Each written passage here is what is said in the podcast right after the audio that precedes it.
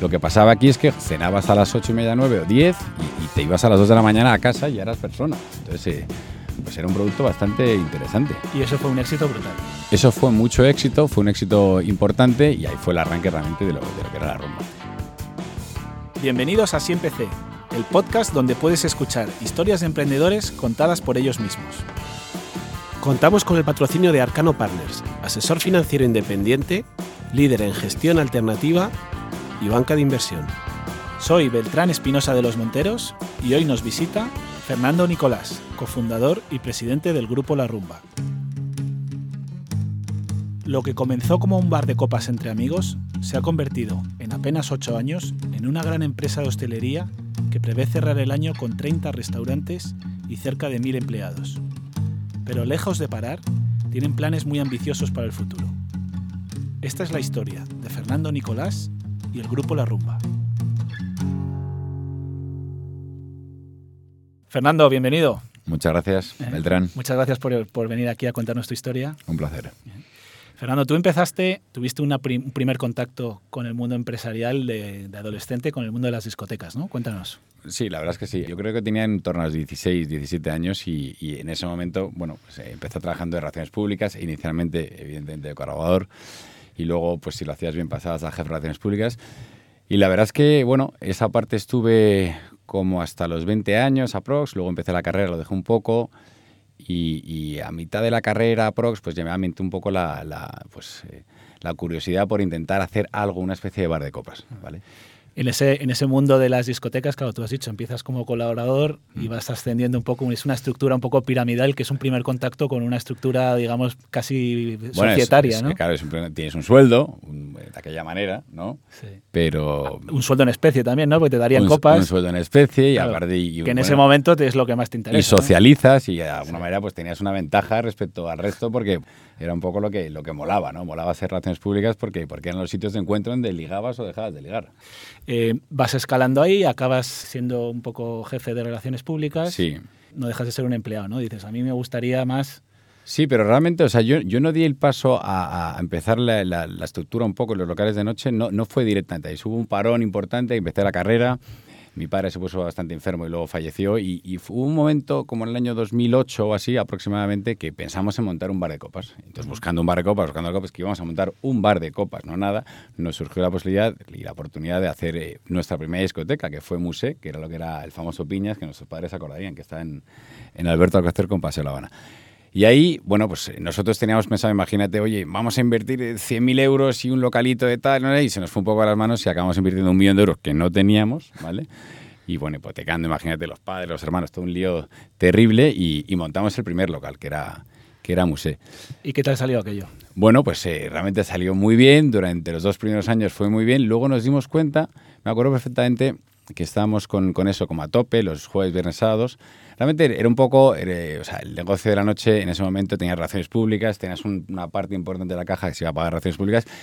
Era rentable, pero no tantísimo rentable. Tú pagas un local 30 días al mes y realmente lo funcionabas viernes, sábados. Si encima te caía que era puente, pues te quedabas un poco en pelotas. Y en verano, evidentemente, la gente prefería terraza y no un local. Y en No verano local tenías que pagar el, el alquiler Claro, igualmente. Pagas el alquiler los 12 meses. Pero me acuerdo perfectamente que, que teníamos eso muy bien y teníamos, imagínate, un viernes, pues 25 mesas vendidas y de repente abrían un sitio, lo que era un sitio que era el antiguo Cleofas, ¿vale? Y, y de repente, pues ya me empiezan a llamar a cancelar mesas, mesas, mesas. mesas. Entonces dije, tío, qué canteo, nos habíamos gastado un dineral en la, en la decoración del local, en, en fotos de superartistas fotográficos, etcétera. Y de repente empiezan a cancelar porque había un sitio nuevo que la gente quería. Entonces tú te das cuenta que tú vendías ambiente, no vendías absolutamente nada, porque la misma Coca-Cola, el mismo gin tonic, te lo tomas en cualquier lado, ¿vale?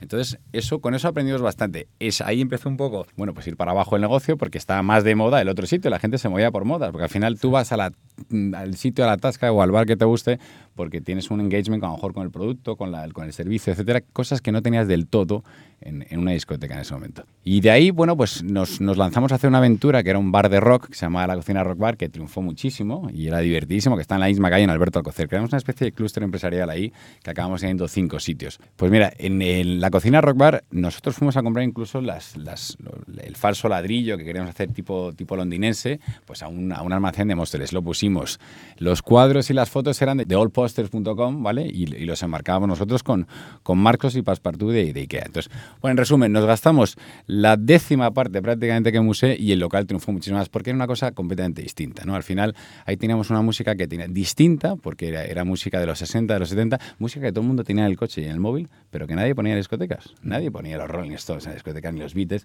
y era música divertida. Al final, cuando terminamos ese local, luego hicimos otro local que se llama El Camerino, otro se llama El 46, tuvimos cuatro o cinco locales. Y en un momento, en un momento se quedó encima de lo que era museo un local que era una tienda de alfombras y se quedó libre, ¿vale? Y un socio mío que se llama Charlie Saiz, que es con el que, que empezamos esto, con Charlie, con Chique, con Gonzalo, pues se dijo, oye, vamos a ver esto. Y empezamos la aventura de lo que fue el primer pipa. Pero el primer pipa no teníamos ni puñetera idea de lo, de lo que hacer ahí.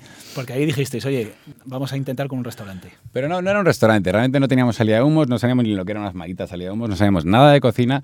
Y dijimos, vamos a montar un sitio como para desayunar y a lo mejor tomar una merienda, etcétera. Sabemos que tomar copas tampoco, pero teníamos una terracita muy chula, que era como privativa, muy tipo londinense, y eso nos, nos sedujo bastante. Dijimos, joder, está encima de, de, de museo, tenemos también la cocina a robar, tenemos el camerino, tenemos tal podemos hacer zona. Y ahí nos lanzamos. Cuando empezamos con Pipa, realmente, bueno, pues eh, oye, llamamos un poco a la gente que sabíamos que conocía la hostelería para que nos ayudase a montar un poco la estructura. ¿Cómo funciona esto? Pues hay un jefe de cocina, hay un tema de back, hay un tema de front, etcétera y ahí montamos este primer eh, localito. Entonces llamamos a, un buen amigo mío que es, que, que es Jorge Lozano, que es además eh, socio fundador del grupo, y él estaba en Londres, él estaba trabajando en, Foster Panas en Londres y es un súper arquitecto y muy buen interiorista. Entonces hizo este pequeño localito como distinto, como muy sofisticado, con detallito y muy cálido, que era pipa. Y además que tenía la característica, te he dicho, de la terraza, que es como muy, muy cozy esa terraza. Y estamos, estamos en el año 2013 y claro, ahí aportáis un poco novedad de diseño, ¿no?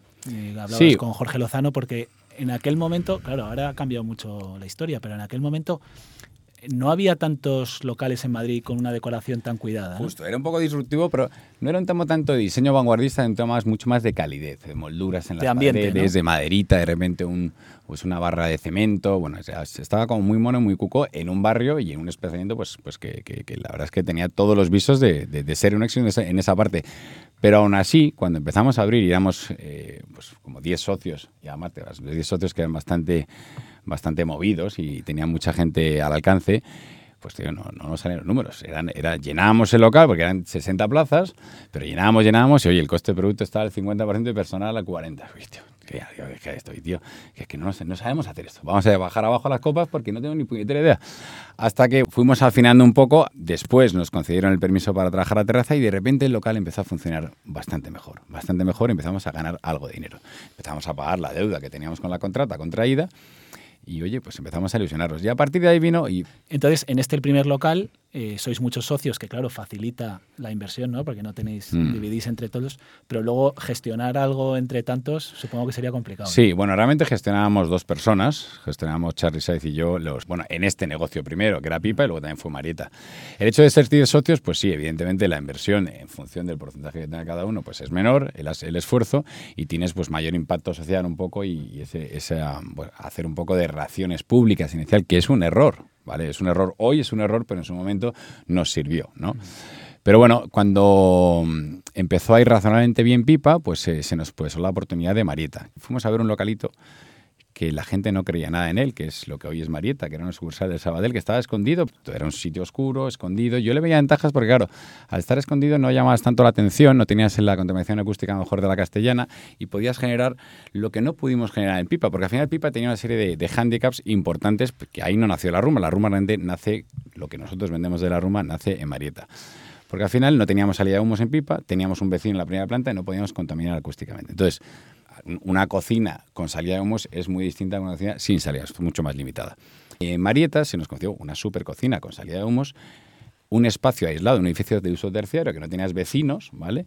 Y encima pusimos a adosar la, terraza a, la fachada. Y Marieta se convirtió en un sitio de, moda. Y Marieta fue el kickoff realmente de la rumba, fue el, donde nosotros pudimos vender esa experiencia que al final estabas cenando y de una manera no invasiva ibas pues bueno, tomate una copa. Al final, eh, bueno, en Marita pudimos, pudimos explayarnos y hacer lo que realmente era la rumba, ¿no? Que es que tú al final tienes una unión perfecta entre la cena y la copa, ¿vale? Con una amenación musical, con una amenación lumínica, etcétera, y de una manera no invasiva, y lo hacíamos con la introducción de los cócteles, pues oye, de repente estaban las once y media y estabas medio bailando 12 hasta las dos y pico de la mañana. Porque es que antes, antes había y estaba muy de moda esos bares de primera copa. Y luego ibas a discoteca de segunda copa. Y esto que vosotros traíais era algo que funcionaba en muchos países, Mm. a lo mejor en Londres o Nueva York, pero que en, en Madrid, por alguna razón, mm, no existía ese restaurante donde te podías tomar la primera copa, ¿no? Sí, o sea, realmente no inventamos nada, lo que pasa es que lo intentamos hacer un poquito mejor, ¿vale? Y, y a buen precio. Bueno, sí que es verdad que en Londres, pues al final eh, no es tanto la primera o la segunda hora, sino que cenabas un poquito antes y al final te, ya te, te jaleabas. Lo que pasaba aquí es que cenabas a las ocho y media, nueve o diez y, y te ibas a las dos de la mañana a casa y ya eras persona. Entonces, eh, pues era un producto bastante interesante. y eso fue un éxito brutal. Eso fue mucho éxito, fue un éxito importante y ahí fue el arranque realmente de lo, de lo que era la rumba. Después, al año siguiente, habréis eh, Juanita Cruz, habréis Frida, habréis Perra Chica. Sí, Juanita Cruz fue una reconversión de lo que era Musé, que fue el primer sitio. Abrimos Frida, abrimos Habanera, abrimos Perra Chica, abrimos un, pues empezó un poco ya la expansión un poco agresiva de la rumba. Le cogisteis gusto a esto de abrir, todo Sí, iba la funcionando es que bien. sí, la verdad es que sí. Y, y luego en el 2016 hacéis una apuesta bestial con Habanera, porque claro, los primeros restaurantes pues, eh, eran de 100 metros cuadrados y aquí cogéis 900. O sea, Sí, es- bueno, el- realmente Marieta eran 360, son 360 metros cuadrados más cine de terraza. Mira, hubo un salto importante cuando abrimos Perra Chica. Perra Chica era una sucursal, la Master 001 de banca, muy potente, Eloy Gonzalo, y eran mil metros cuadrados, con unas alturas de 5 metros y medio.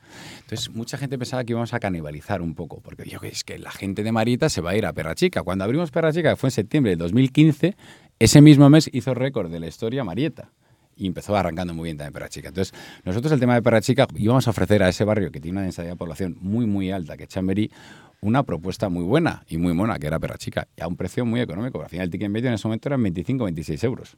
Y el sitio era de impacto, que es una de las claves del grupo La Rumba. Tú llegabas, y en ese momento estaban con furor las redes sociales, y te llamaba la atención, y tenías que sacar el móvil, empezabas a sacar fotos porque el sitio impactaba. Entonces, directamente tenías una, una publicidad objetiva de la persona propia que sacaba el móvil y te etiquetaba en el sitio. Entonces, eso podía llegar a atraer clientes y los atraía. Y ahí ya perdisteis el miedo a coger locales grandes. Bueno, sí, bueno, siempre con, con cierta prudencia, pero sí, la, la- la expansión fue agresiva. Ahí continuáis expandiendo, después abrís Dry Martina, Kamikaze, La Chingona, Caramba, Peyote San, Sí, y después hacéis una otra vez una apuesta muy fuerte en Aravaca, ¿no? en rumbo a acá. Sí, evidentemente, un- oye, hay cosas que nos han ido bien y cosas que no nos han ido tan bien, ¿no? Pero de todo se aprende y, y- y no por ello hemos dejado de intentarlo, que también es una cosa y un mensaje importante para lanzar a la gente, ¿vale? Porque evidentemente no tenemos la, la varita de oro de, de- acertar en todo lo que hacemos. Y de las cosas que hemos fracasado, pues hemos aprendido, incluso las hemos reconvertido en otros modelos de negocio más exitosos. Alguno, alguno de estos restaurantes eh, terminó cerrando. En España vemos que cada año cierran cientos de restaurantes. ¿Por qué crees que unos restaurantes funcionan y otros no? Bueno, realmente había una especie de boom importante gastronómico que tensó un poco el mercado. Mucha gente, sin conocer la, la problemática la dificultad que conlleva gestionar esto de forma de éxito, pues metía dinero, dinero en el mercado y de repente, oye, cuatro colegas abrieron un restaurante. Yo me acuerdo que hace 20 años, y mi único amigo que tenía un restaurante era Alex, del Grupo Escondite, y Caleb, y íbamos todos para allá.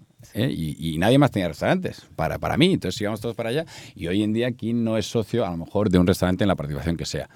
Eso de alguna manera pues tensó el mercado y lo hizo un poquito pues eh, más complicado y, y la supervivencia de un mercado y de un restaurante en una ciudad como Madrid que es perfectamente estacional, o sea, en el sentido de que todas las estaciones bien bien marcadas, con el frío muy frío, con el verano muy caliente, etcétera, etcétera, pues eh, tienes que yo tengo la teoría de los 15 meses, a los 15 meses realmente has podido gestionar con éxito unas plantillas, que es parte del éxito. Has podido, ha pasado el efecto champán de que todo el mundo, todos sus familiares vayan al sitio, etcétera, esté de moda y lo has sacado en X revistas que conoces a alguien. A partir de los 15 meses es la prueba del algodón. Si los 15 meses vas bien, pues el negocio ya tiene- empieza a tener pues, raíces y empieza a funcionar, siempre manteniéndolo, evidentemente. Claro, el tema de los restaurantes hay una parte, como decías tú antes, que es un poco moda. ¿Cómo haces para esos primeros restaurantes que ya deben tener 7, 8 años para que sigan estando actualizados? Bueno, parte de. Parte del éxito también, y es la, es- esto tiene bastante culpa Jorge Lozano porque él, él propuso unos, unos, eh, unos elementos decorativos y unos elementos materiales muy nobles y muy naturales que al final no pasan de moda. O sea, todo el tema de la introducción de, de- de tejidos, de maderas, de suelos de madera, de a lo mejor padres de madera, de todo el exceso de vegetación que ahora está muy de moda por todos lados, eso te confiere el, eh, pues unos ambientes cálidos y que dan una calidez que puedes estar tomándote una copa igual que tomándote un desayuno. Y de alguna manera no pasan de moda. Cuando cargas demasiado en local, lo haces demasiado específico, pues tienes que hacer una reinversión en CAPEX para actualizarlo, que es un problema a nivel empresarial. Llegáis a tener 22 restaurantes, 600 empleados. Muchas cadenas o, o grupos de restauración cuando van creciendo y van cogiendo un volumen, tienden a estandarizar algunas cosas para conseguir ahorros y acaban perdiendo un poco calidad, ¿no? ¿Cómo hacéis para, para hmm. controlar eso y que no se y que nos, que no suceda? Bueno, a ver, esto es una de las, de las máximas del entorno empresarial de hostelería, garantizar la, calidad de, los productos. A, fin. a ver, es una, es una de las máximas empresariales y, uno de los grandes problemas que se enfrenta cualquier grupo que crece, que crece, que crece y que tiene que garantizar, porque evidentemente un tío se tiene que encontrar la misma tortilla de patata en un sitio o en otro. No le importa tu tamaño porque es tu cliente y te paga su dinero. Bueno, hay unos sistemas de control exhaustivos, hay unos eh, procesos estandarizados muy buenos y eso es una, verdadera obsesión que, tenemos y que tienen todos los grupos grandes de hostelería. ¿vale? Hay muchos procesos y la estandarización de los procesos y de calidades para al final garantizar que siempre ese cliente se tome pues, el mismo producto con la misma calidad en cualquier sitio distinto. No es fácil, hay muchos sistemas de hacerlo y bueno, evidentemente seguimos intentando mejorar, mejorar, mejorar hasta que... Cuando llega 2018 que han pasado cinco años desde que abrís el, primero, eh, dais entrada en vuestro accionariado hmm. a un fondo que compra un porcentaje de la empresa. ¿Por qué vendéis? Sí, bueno, en cierta parte queríamos, queríamos eh, bueno, recibir un poco de premio de, toda la trayectoria que hayamos hecho y a lo mejor hacer un poquito de cash out y hmm. cada uno pudiese, pues, a lo mejor comprarse su casita o lo que fuese. Y luego también necesitamos un poquito de mejorar y, la administración de la empresa y ser un poquito más profesionales. Y ese know-how y esa expertise administrativa a lo mejor podía tener y más disciplinario y ortodoxo de un fondo, pues nos venía muy bien. Mm. Estuvimos, eh, bueno, con Arcano además, con, con Borja y su equipo, pues eh, analizando varios, varios candidatos y finalmente fue Aurica, que es un fondo que nació del Sabadell y es un fondo catalán y como no, que todavía estamos con ellos, tiene un 30% del capital y estamos muy contentos, la verdad. Supongo que eh, no tendríais experiencia en estas cosas y que fue una experiencia nueva para todos vosotros, ¿no? No teníamos experiencia ninguna y fue una cosa terrible, pero al final, coño, en la rumba ahí, eh, pues somos 52 socios distintos, ¿no? Cada uno con sus porcentajes, evidentemente, a lo mejor en Telefónica hay 2 millones de accionistas, ¿eh? que es, pero, pero somos 52 socios, además 52 socios amigos, y, que, y que no fue una selección Smart Capital, ni muchísimo menos, sino fue un tema de, de oye, de, amigueo, o sea, el tema de cómo entraban en, Pipa, por ejemplo, pues estábamos cenando seguramente en el restaurante, oye, vente, que vamos a coger un local y a todo el mundo le apetecía una aventurilla porque era una aventura barata y que, y social y que, oye, que te divierte, porque puedes aportar, porque eres consumidor de. Hmm. Si montas un tema de carbón, pues a lo mejor tú no consumes carbón, pero en este caso sí. Supongo que no, teníais la idea de montar una cadena. nada, fue todo poco a poco. Una de las cosas más importantes es que los cimientos de la rumba no estaban preparados para la altura que cogió. Entonces teníamos un follón administrativo terrible y una serie de cosas bueno, que hacíamos de aquella manera con la mejor de las voluntades, pero, pero claro, no era del todo mega profesional. Y cuando entró eh, Aurica, pues claro, se echó las manos a la cabeza. Y, en dos años muy, muy fuertes con el departamento financiero, administrativo, reordenando toda la casa, que no es nada fácil, vamos, que todavía no, ni se ha terminado de ordenar, para que te das una idea. Y la idea de Aurica cuando entra en la empresa es duplicar tamaño hasta 2022 pero claro, nadie contaba con, la pandemia. Nadie contaba con, el efecto COVID, pero bueno, nosotros, mira, en la pandemia muchísima gente aprendió muchas cosas, hemos intentado sacar una mejor versión de nosotros y de la empresa, eh, tuvimos tiempo para, parar, porque teníamos una expansión obsesiva, y para mirar hacia adentro y mirar hacia atrás. Y bueno, pues aprendimos mucho de muchas cosas y, y hemos intentado mejorar muchos conceptos que teníamos actuales. Y también aprovechamos el momento que nos daba la oportunidad de coger a lo mejor locales y de, y de ese freno que hubo de la inversión y de, además estaba focos de todo, de todo el tema del private equity y fondos de inversión de la hostelería, pues nos ha permitido también la oportunidad de acceder a locales muy buenos y nosotros arriesgar, porque todavía las restricciones están encima de la mesa, pero ya hemos abierto ocho locales en la pandemia y los que tenemos en camino. es decir, las cartas están echadas y la inversión está hecha. En los meses más duros del confinamiento, ¿qué hicisteis? ¿Sobrevivisteis con el delivery o cómo...? No, nosotros es que nosotros realmente vendemos una experiencia, una experiencia no tanto gastronómica, una experiencia, tenemos dos divisiones, como bien sabes, que es Grupo La Rumba y Grupo Carbón Negro, intentamos vender felicidad. Tú al final llegabas a Banera y cenabas muy bien y muy bien de precio y te lo pasabas súper bien, que es un poco es un poco la clave de esto, es lo que vendíamos.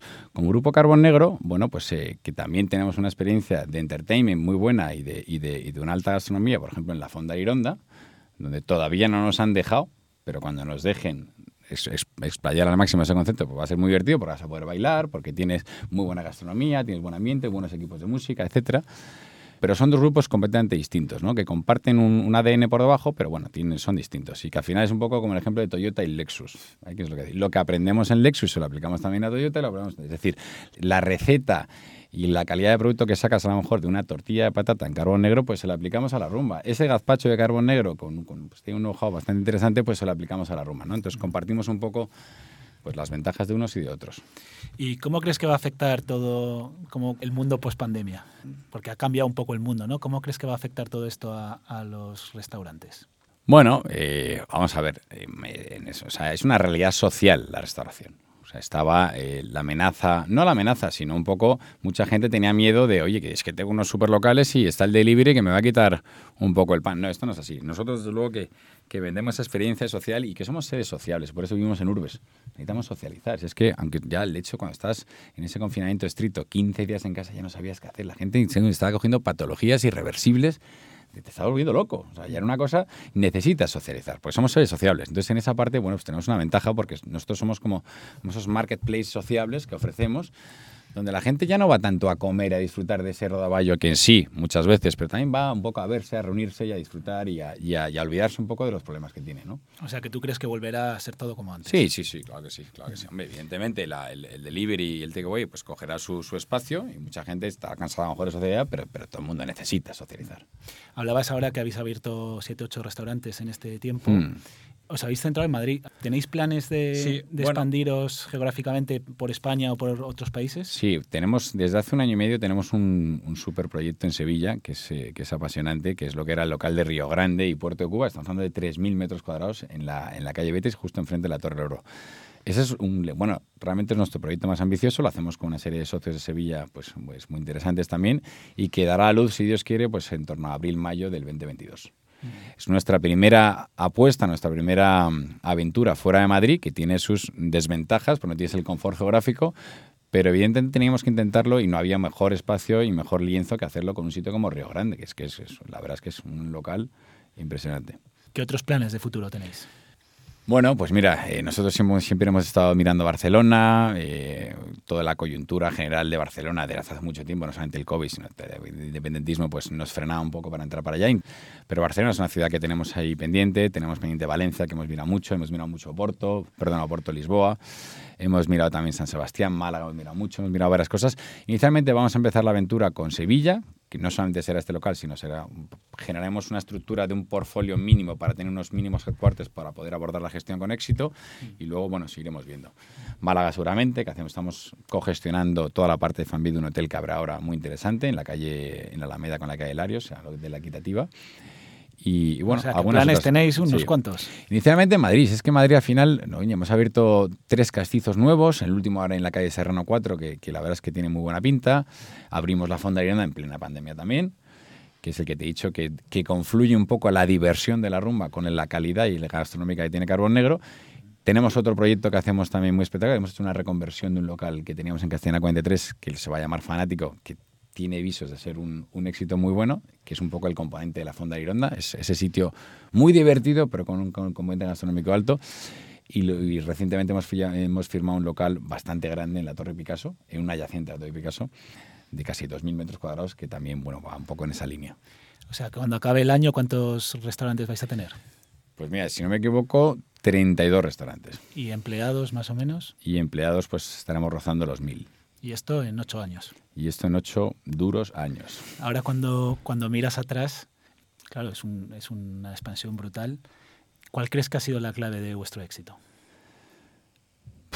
Pues eh, habremos sufrido muchísimo. Es que no es solo todo lo que reluce. La gente ve un poco los locales a lo mejor llenos, etcétera. No es solo Hemos sufrido muchísimo las hemos pasado canutas, ¿vale? Y, y, nuestro éxito es que al final somos, somos una serie de socios y gestores y directivos pues muy cosmopolitas, jóvenes, estamos constantemente mirando, intentando mejorar todas las cosas y eso al final con la ilusión que tenemos todos, pues ha, dado productos muy buenos. Es más, eh, conceptos que a lo mejor han fracasado los hemos reconvertido rápidamente en conceptos exitosos. Nos pasó con la Sabina, que teníamos unas arrocerías que están de puta madre los arroces, pero todo el mundo iba el sábado y el domingo a la hora de comer. Entonces, oye, vete a la Sabina el lunes por la noche. No, tío, voy el sábado. Tenemos un problema. Entonces dijimos, si tienes más de tres arroces en la carta, eres una arrocería. Total, vamos a quitar los siete arroces, ponemos tres, como tienen muchos otros grupos de y metemos otra oferta. Hicimos una versión de carbón negro sin algunos productos un poquito caros para que el precio no distorsionase tanto. Y salieron los abrasa. Hicimos esa, esa reconversión en La Moraleja y en, y en Aravaca, y la verdad es que están funcionando muy bien. ¿Y qué no harías de, de algo que hiciste en estos ocho años que si pudieras cambiar dirías, oye, pues esto no lo haría? Yo creo que nosotros teníamos una oferta gastronómica demasiado amplia, que teníamos al final miles de proveedores distintos y, la complejidad de, de, elaborar alguna serie de platos. Al final tienes 20 platos en todo el grupo, 30, y automatizas los procesos y las personas automatizan hacer siempre esos mismos platos, pues, pues, pues sale la excelencia. Si al final tienes 700 platos y ese cocinero le pide un plato que no ha hecho en tres semanas, la excelencia va a escasear. Entonces, esa era una de las pautas que teníamos que abordar y ahora lo estamos abordando con éxito. Hemos cambiado un poco la oferta gastronómica de Perra Chica, de Marieta, de Habanera, un poco de la parte del Grupo Rumba, hacer una oferta gastronómica más española, que es lo que tú tienes en la nevera. Es que tú eres consumidor de ensalada rusa, de tortilla de patata, de una croqueta, de plato de cuchara, de un arrocito, de una carne, de un pescado que es un poco a lo que hemos mutado, ¿no? Hacer un poco más sencillas las cosas manteniendo siempre la calidad. O sea, al final un lujazo es un huevo frito con patatas. Es un, pues, un lujo terrible. Y si te pones el huevo a 100 euros el kilo, pues tío, estarías como loco, porque sería tu caviar. ¿Habéis pensado salir a otros sectores que no sea restauración estáis enfocados solo a restauración? No, nos, realmente es, nuestro, nuestro mandato, digamos, nuestro acuerdo también con nuestros socios catalanes y es, y es a lo que nosotros tenemos unos objetivos de, crecimiento y de, de, expansión geográfica. Inicialmente nacional, nacional, y sí que hemos mirado bastante, pues hemos mirado a México, hemos mirado a Miami, hemos mirado cosas, pero primero vamos a abordar la, expansión nacional fuera de Madrid, ¿vale? A ver cómo, cómo, nos funciona, a ver cómo somos capaces de gestionar con mismos usos horarios, pero distancias importantes, porque el hecho de... Hay mucho cross-selling con la rumba y con Grupo Carbonero. Y si no tengo, no tengo mesa en Carbonero, a lo mejor te mando a la Fonda de Ironda. Pero claro, si no tengo mesa en Carbonero, no te puedo mandar a Sevilla, que vivo en Madrid. Entonces, hay una serie de ventajas que no funcionan con, con, el distanciamiento geográfico y todavía se complica más si tienes pues otro idioma y otros usos horarios, etcétera, etcétera. Entonces primero vamos a abordar y si lo hacemos con éxito, pues intentaremos la, la expansión internacional. Bueno, ya volverás aquí un día a contarnos ¿eh? tus andanzas internacionales. Encantado. Vamos con las tres últimas preguntas que nos trae nuestro patrocinador Arcano, a quien bien conoces, que es eh, líder en, en gestión alternativa y banca de inversión. La primera pregunta es, háblanos de alguien a quien admires. Bueno, yo sinceramente es que, es que yo me fijaba mucho en mi padre. falleció hace 11 años, pero, pero le conocí bastante. Entonces, eh, bueno, él siempre fue un muy emprendedor, muy, muy emprendedor, con sus ventajas y sus inconvenientes. Y, bueno, prueba de ello es que los, yo tengo somos cinco hermanos y los cinco son emprendedores. Los cinco. mi hermano Miki, por ejemplo, tiene un grupo de hostelería muy exitoso que se llama el Grupo La La. Mi hermana Marta tiene una empresa en México de tecnología que también es muy exitosa. Mi hermano Alfredo también se ha metido en la tecnología a muerte. Mi hermano Álvaro pues, hace muchas cosas y el tema de coworkings también eh, lo ha abordado. Es decir, es curioso porque los cinco somos emprendedores, los cinco. Entonces, eso lo, hemos aprendido evidentemente de mi padre. Y de mi padre admiraba mucho esas cosas. Me acuerdo que me decía, joder, al final, pues bueno, tuvo problemas con, con muchas historias. Me decía, joder, yo, si volviese a nacer, hubiese sido ingeniero, que él era ingeniero, psicólogo para entender a las personas y abogado para conocer las reglas del juego. Y si eso se me quedó marcado. Se me quedó marcado porque, porque es una santa realidad. Al final, pues muy bien que hagas las cosas, al final tienes que conocer muy bien las, las reglas del juego y, y, luego al final el, tienes que entender que tiene que ser un win-to-win con las personas con las negocios. Es decir, no puede ser que tú solo ganes y el otro pierda. Esas cosas pues las sería un poco más eh, la parte de, psicológica que, que, a mí me, me llama la atención y que yo estoy muy de acuerdo con eso. ¿Algún libro que te haya inspirado en tu vida? Uf, habrá que pensar. A ver, a mí me gusta la lectura, no leo tanto como me gustaría, pero bueno, quien se ha llevado mi queso a lo mejor podría ser un, un libro divertido, interesante, ¿no? Muy bien. Y por último, hay mucha gente joven que nos escucha o gente que está pensando en emprender. Mm. ¿Qué le recomendarías a alguien que está pensando en emprender o que acaba de, lanzar una empresa? Bueno, eh, al que esté pensando en emprender, que lo haga. Siempre intente con cierta prudencia, sabiendo lo que hace y no a lo loco. Bueno, hay una cosa que está clara, es que si no lo intentas, no lo consigues. O sea, que es que esto está claro. Un poco como hablábamos con el golf. Tío, si no haces que el pat, la bola, pase un poquito, pase el hoyo, es que jamás va a entrar. Nunca. Pero quédate mejor 10, 10 centímetros pasado el hoyo que no 10 centímetros antes. Mira, nosotros, yo, eh, se habla mucho de que, de que aprendes del fracaso, es real. Porque, porque al final, cuando, bueno, ese fracaso agudiza tu ingenio y hace, y hace que, que, sobrevivas y que te busques la manera de sobrevivir real. Es cuando tienes un problema gordo, gordo y sacas una energía extra, pues eso en los negocios también pasa. No recomiendo a todo el mundo que fracase, no es un tema agradable fracasar, pero fracasar te prepara de otra manera. Te prepara de otra manera de cara a, los evidentes problemas que vas a tener, porque es que la vida es así. Entonces, eh, bueno, tienes que, saber que te vas a encontrar muchísimos problemas y tienes que ser capaz de superarlos y que esos problemas no minen tus ánimos y que, y que no desistas y tiras la toalla. Al final la vida empresarial es lo que es. Esto es una, esto es una guerra constante, eh, con, con ética evidentemente, pero, pero tienes muchísimos problemas que resolver constantemente. No tengo miedo al, al fracaso. No tengo miedo al fracaso. He fracasado muchas veces y, y la verdad es que, oye, con la misma sonrisa. Siempre lo intento. A veces te va bien y algunas otras te va mal. Y procuras un poco que las partes malas pues aprendas para que luego sean mayores las veces que te va bien que las veces que te va mal. Incluso cuando tienes éxito en los negocios tendrás que saber por qué te va bien y si tienes fracaso, ¿por qué te va mal? Porque si no estás en una lotería positiva o si no, no sabes por qué te va mal y no puedes atacar los problemas que te vayan mal. Muy bien, eh, Fernando, pues muchísimas gracias por venir. Con esta conversación nos ha entrado un poco de hambre. Yo creo que vamos a ir a un, a un sitio de Claro, la vámonos a Castizo. A comer a Claro. Castizo, ¿no? A Castizo. Nos tomamos un, un mollete de solomillo que está, que está riquísimo, la verdad. Pues vamos a por ello. Venga. Muchas gracias, Fernando, y mucha suerte Gracias a en la ti. expansión futura. Gracias. Gracias.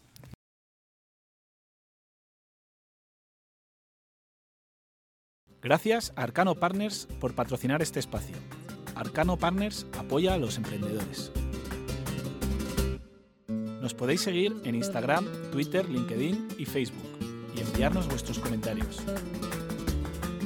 Si queréis contactarnos, nos podéis escribir a info@asiempc.com.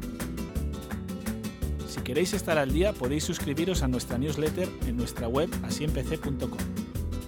Gracias a nuestro técnico, Luis, el chino Loreto, y a María Moya, parte del equipo Así Empecé.